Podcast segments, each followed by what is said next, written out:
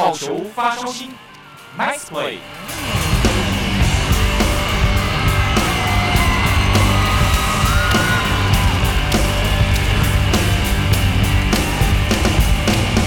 Hello，各位中华职棒球迷朋友以及汉声电台的听众朋友们，大家好，欢迎收听本周的好球发烧星，我是子敬。哇，时间其实真的过得超级快的，球季到这个礼拜呢，就是到尾声了。那接下来紧接着就是不知道会不会打到季后赛以及这个台湾大赛。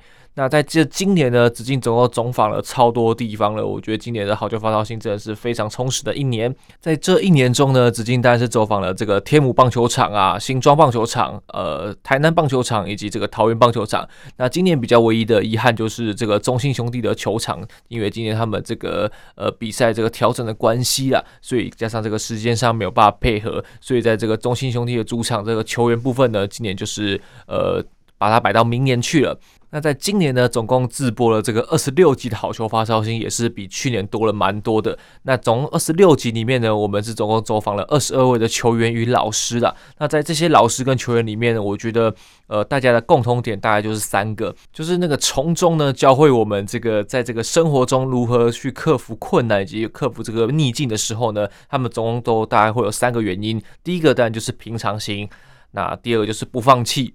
第三个答案就是全力冲了。其实，在这个这样子，金自己是这个体育选手退役嘛。那在这个退役的过程中，其实在这个运动的过程中，可以教会我们很多很多的事情，不管是就是抗压力啊，然后挫折等等的。那在其实，在这个各行各业之之后呢，像你看，我以前是练体育的，那我现在是从事这个媒体业、广播业。那在这个过程中，其实在跟球员聊天的过程中，其实都还蛮可以抓到这个球员其实想要带给我们的这些。呃，感动，或者是，或者是在这个球场上的拼劲的精神啊。那本集呢，内容但就是结合了这个二十六集的这个好球发烧星的精华。那我就带大家来回顾一下，从第一集从叶君璋总教练，然后到一路到最后的这个桃园邱丹，那这一系列的这个访问啊。那跟听众朋友分享一下，既然这个是来到了这个精华啦，那就表示什么？表示这个好球发烧星在今年因为球季的关系就先告一个段落了。那跟听众朋友预告一下，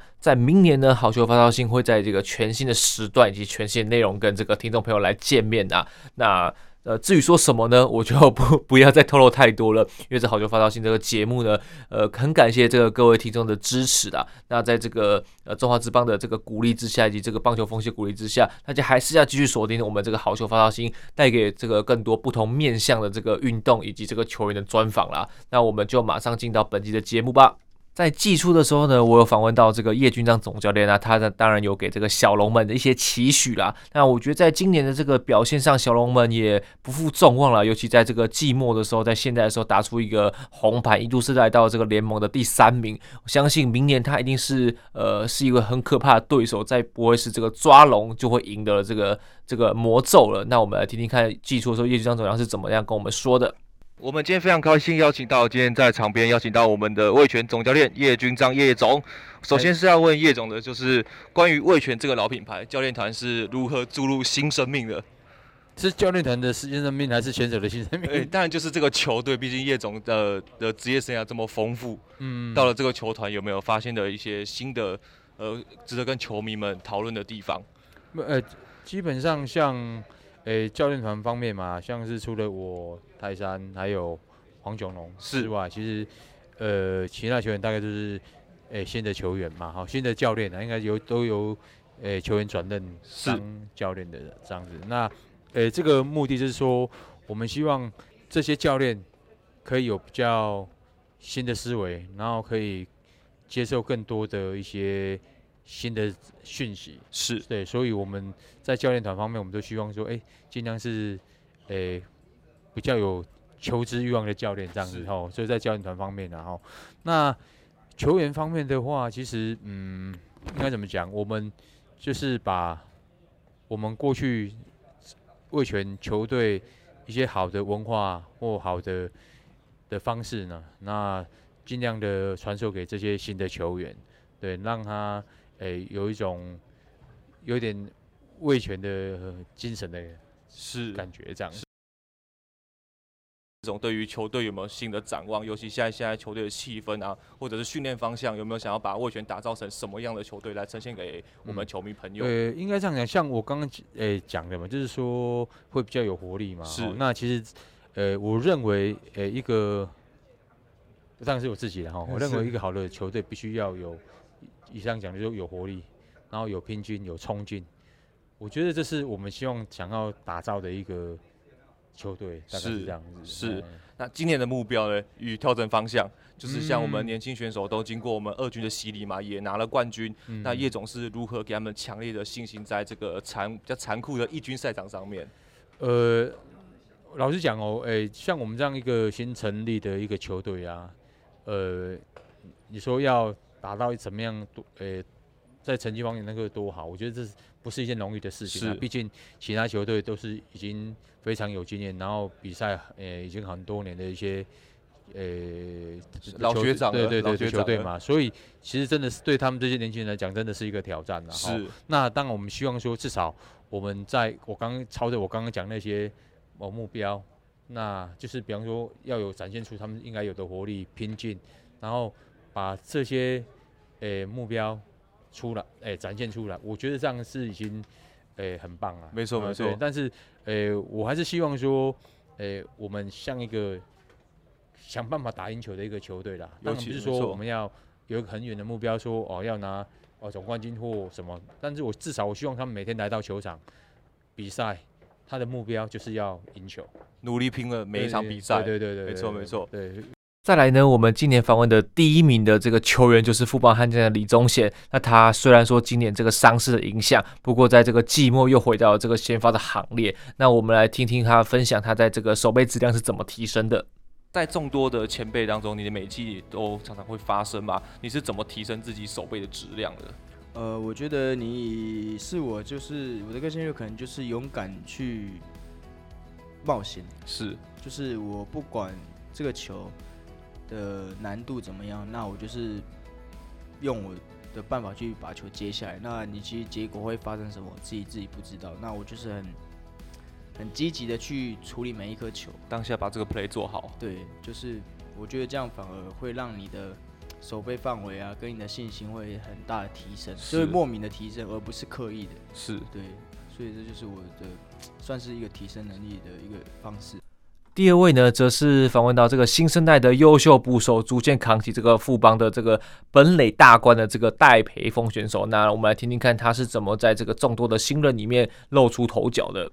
没错，那进入职棒后，其实培峰已经在新生代里面已经算是中职前段班的捕手。那有没有什么印象深刻？是什么呃挑战呢？嗯，我觉得自己如果说也还不到真的是前段班的捕手，我觉得。还有很多要学的地方了。那进来的什么挑战的话，应该就是因为职棒是每天都要比赛的，然后你不能用一样的东西一直去，然后这样子就是要改变啊，就是要每天持续进步。对对，然后每天对遇到的状况都要去做改变，这样。那我一开始可能就是觉得，哎，我用同一套模式去做，这样子这套可以用。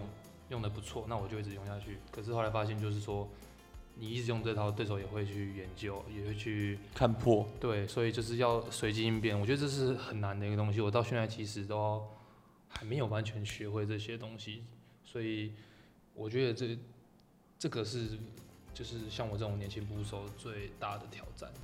那往往呢，这些在这个访谈之中，让这个球迷朋友认识这位球员的努力与拼劲。那祥林呢，这绝对是一个代表。他在季初我在访问他的时候，他给了自己的目标。那在这个整季打完下来，其实我就觉得祥林是认真有做到他当初对这个球迷朋友所说的这个期望。那我们听听看祥林在季初的时候，他是怎么给自己的这个目标的？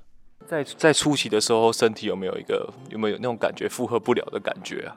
嗯。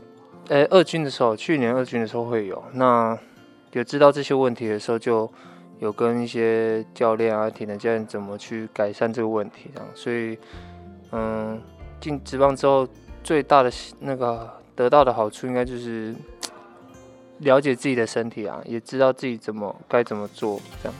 那进到职棒目前为止，有没有什么成就感的事或是目标，可以跟我们听众朋友分享一下？成就感也也没有成就感，就是，嗯、我觉得能够稳定出赛吧，然后能够当一个能帮助球队赢球的人，就是一个目标。就是因为我们大家都想赢，所以要怎么能帮助球队，才是一个课题这样。所以这应该就是我们所要的目标这样。再来呢是郭天信天哥来跟大家分享他这个在保持实力的这个唯一的方式。嗯，我觉得是每一位支持我的球迷啊，然后我的家人，会让我更更有动力的去比赛这样子。嗯，我觉得实除了实力以外，就是学长们的经验的确比我们好很多，对于一些临场的反应啊。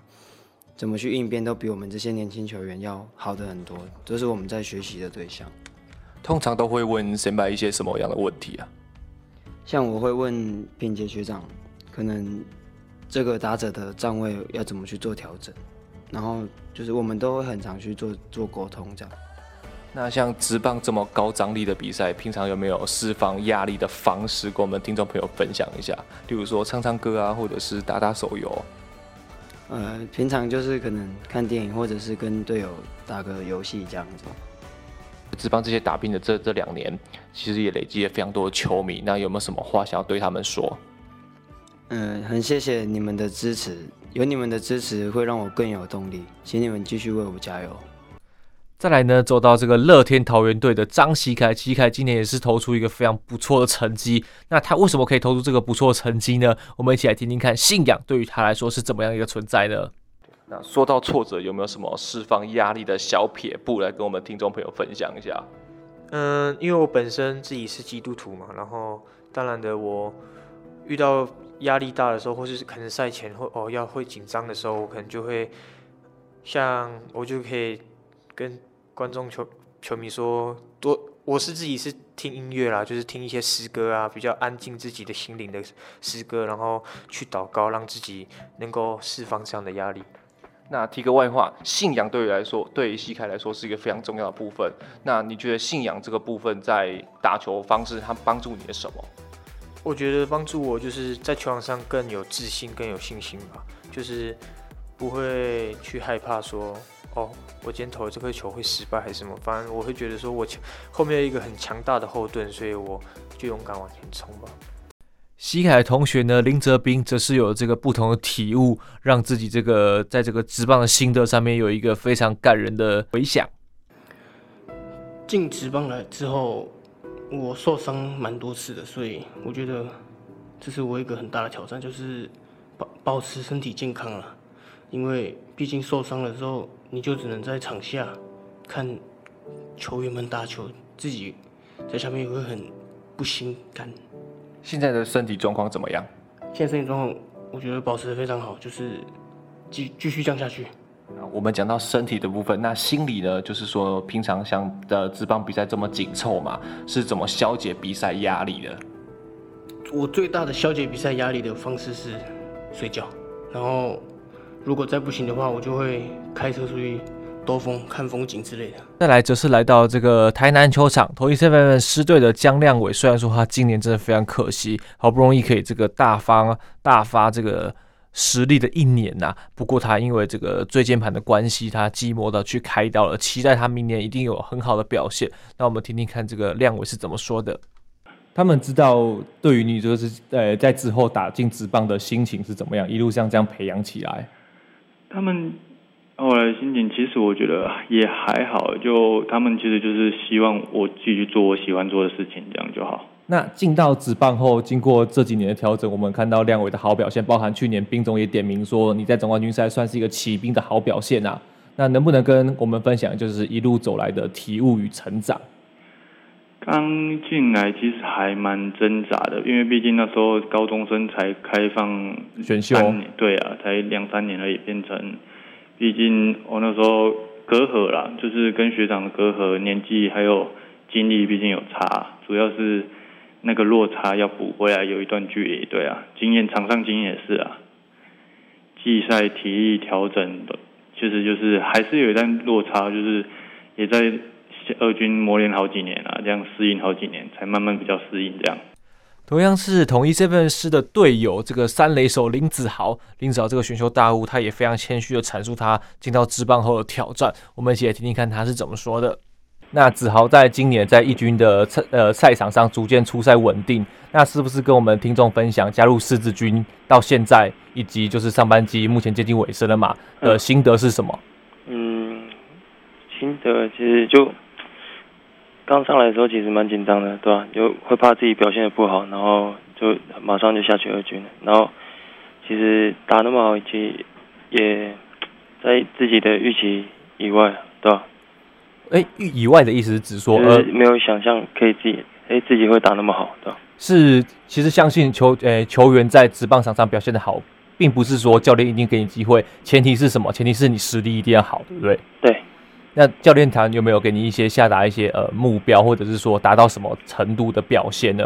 嗯，没有，教练团其实都跟我说哦，上场就尽全力的表现自己，不要害怕，对吧？在这位呢，则是我在这个访问里面算是最新最新的这个球员啊。虽然说他还没上一军，可是他在这个二军前几天也来到了这个初登板。那他这个前途无量啊，就是我们曹俊阳曹大帅的公子曹祐齐。那他来分享一下他为什么会当投手的原因。没错，那进到这个棒球这个圈子以后，那是什么机缘下开始当投手？虽然说我知道你二刀流也蛮厉害的，那到最后选择专场的时候，嗯，怎么会选择往职业这个方向，是以投手这个身份来加盟？嗯，其实一路上应该不是我选择当投手，是投手选择来当。哎、欸，怎么说？这个很有趣哦。其实从小到大，嗯，就像高中高二以前啊，打击就是都很都蛮差的。那蛮差的，就只能当投手嘛。那当投手其实就上到高中，然后当投手丢着丢着，那慢慢有点成绩，然后就是到也是到高三，那球队可能就是比较有可能需要打击，那也就是从投手里面找。找几个可能比较有利的，是，那就看到然后打，那就我我也不知道为什么就会打，会会变成后面就有点就是在二刀流，就是因为自己之前的在打其实就都蛮蛮不好的，所以也不能说是我当我选择当投手，其实是应该是。我打击不好，所以我只能当投手。一样同为投手，一样同为这个位权的投手冠伟呢，则是跟我们分享他这个呃面对打者这个斗志的情形的这个心态压力啦。那冠伟在今年也是投的不错，祝福他这个同学。我的同学，他接下来可以继续站稳这个味全终结者的角色。我们一起来听听看，这个冠伟是怎么说的。在跟二军比赛差别的部分，有没有可以跟我们听众朋友分享一下？我是打者都比较跟二军不一样的地方，都是比较比较难解决，就是什么球都感觉都打得到这样。那在对决的过程中，有没有给自己一个信心喊话，说呃，我一定要呃解决这名打者，或者是结束这一局？执行教练团的任务，就是让他打不到球，就是让他打不到球，对，就是全力丢这样子。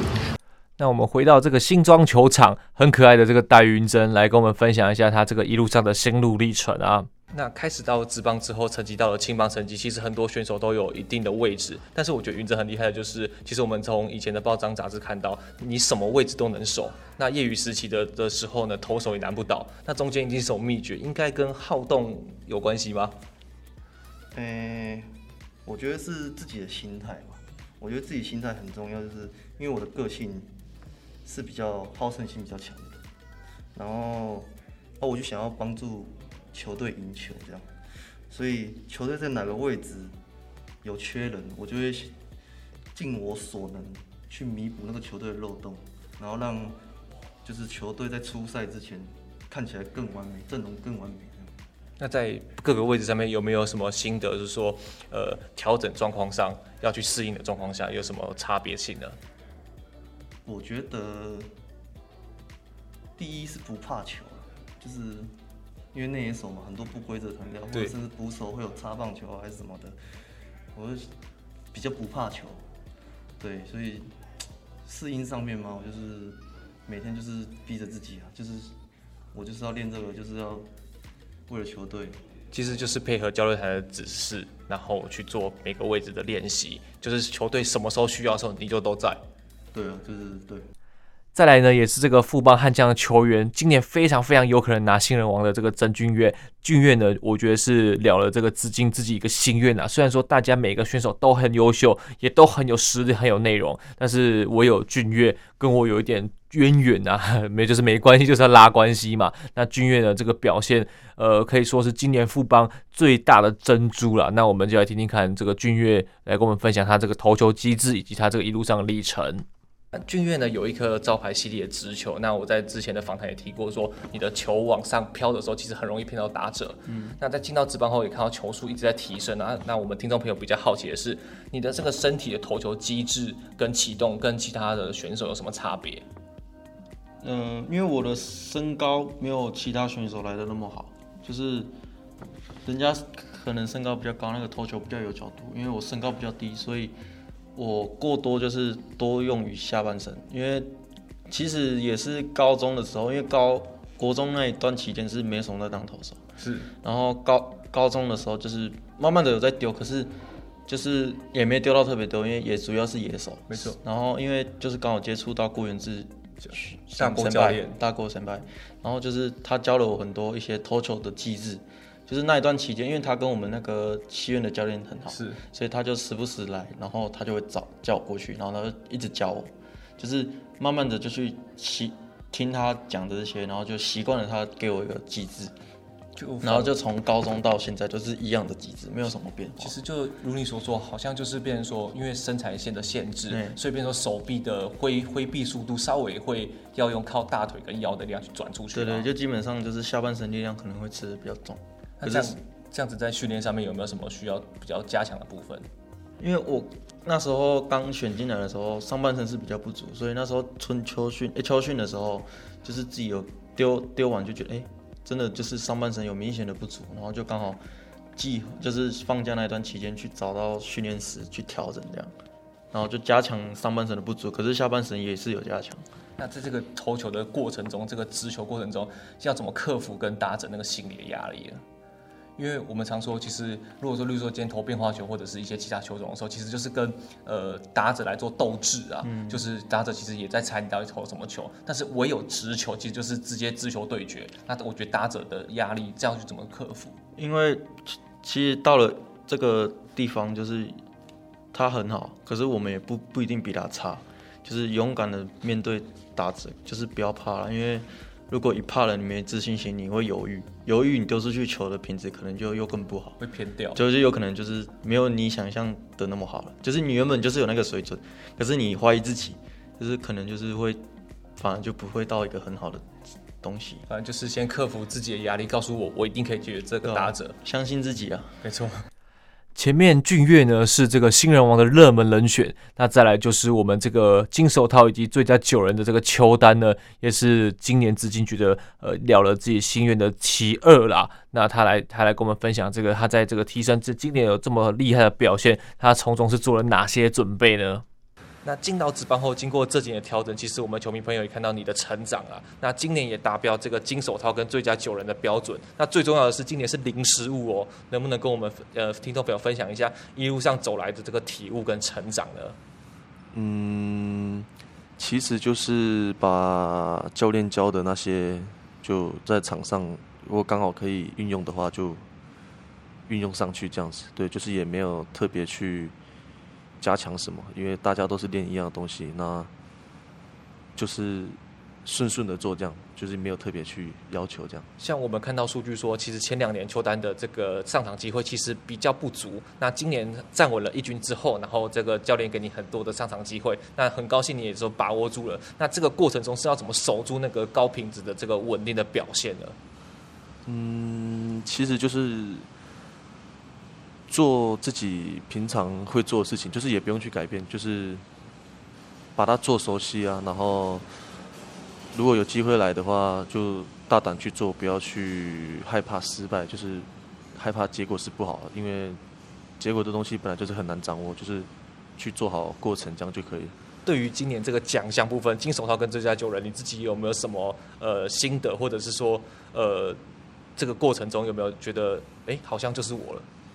嗯，其实没有，因为我从小打棒球开始，本来就对个人奖比较没有那么的去去想，对，都是比较团体的那种。比起个人奖项部分，你应该是比较想要拿总冠军吧？对对对，当就是，对啊，对，就是这样，对，没错，就是其实个人奖项都其次啦，个人表现都其次，重点是可以帮助球队赢球比较重要。对对对对对。再来，当然就是要把大学长放在最后了。虽然说，呃，好球发烧星一系列以来都是访问这个年轻选手，那因为今年有一位选手，虽然说他不是新秀，可是今年也算是他这个生涯年，就是我们这个好球发烧星系列这个学长啊，乐天桃园的这个朱军祥来跟我们分享他这个八年以来的成长。那球迷呢，有没有什么话想要对支持你的球迷说？这个毕竟你从高中时代，然后到了现在这个八个球季，累积的球迷一定有一定的数量，他们怎么有没有什么话想要对他们说呢？当然了，我真的很想感谢各位球迷，每一场都经常为我们加油，然后也感谢就是支持中华职棒的球迷这样子，希望你们 继续支持我们这样子。最后，最后呢，好球发烧星有史以来最大咖的这个主播，就是这个蔡明礼蔡团长，来告诉大家一定要支持这个中华职棒的理由。那我觉得这段内容呢，也是这个好球发烧星一贯的这个策略跟一贯的这个初衷啦。那我们也会继续的向这个团长看齐，那继续直播这个很好的这个棒球节目、运动节目来给各位听众朋友，来给各位球迷朋友。那我们最后呢，就来听听看团长是怎么跟我们说的。团长能不能就是我今天就是不是不要以主播的身份，啊、以资深球迷的告诉我们新的球迷，你一定要进场支持中华之邦的理由。其实就是说过去呃，我们要说服球迷进场，那有很长一段时间都是一些乱七八糟的事情，大家可能会说啊，这个放水球不要看，那这个早就已经早就过去了。那现在当然有一个新的球队的加入。它的排列组合会更多。那另外就是说，现在其实你就算对棒球没有那么的熟悉，没有那么的了解，进场之后，各个球队主场的娱乐性其实已经是比过去高非常非常多。没错，没错。也就是说，你进场，你完全不懂棒球，你一样可以享受到吃美食，呃、对，另外三个小时的一个看啦啦队，对，跟 跟大家一起动一动这样的一个乐趣。所以我觉得。呃，就是说，现在中中职的娱乐的性啊，非常非常高。那我觉得是绝对适合，尤其是全家大小一起进来的一个时代。那我觉得也期待在今年，当然疫情又越来越有所控制的状况之下，大家可以好好进场来享受。我们收音机前面的听众朋友，就是要好好听团长这一席话，就是要进场支持我们中华之棒。好的，那今天这个精华的，因为时间关系，精华呢就到告辞告一个段落了。感谢球迷朋友们今年的支持。那明年呢，我们。